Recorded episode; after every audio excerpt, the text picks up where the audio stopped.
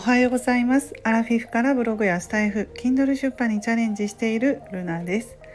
今日は4月4日月曜日ということで、えー、また1週間始まりましたね。うん今日はいい天気なのでお天気いいのでね暖かい日となりそうなんですけれども4月はやっぱり新年度ということでねこの時期忙しい方も多いと思うんですけれども私もね予定がねいろいろと入ってきてカレンダーに書き込んでいます。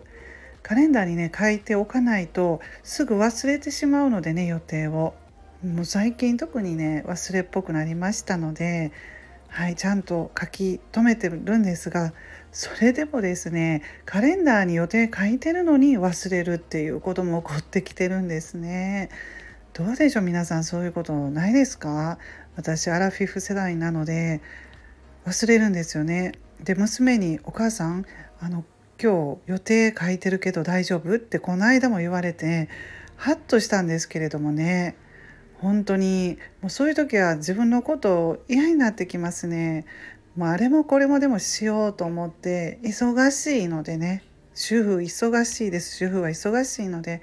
まあ、そんなもんなんだと思うんですけどね。うんでまあ、特に4月は新年度っていうことで忙しいので気持ちだけが焦ったりすると思うんですよ。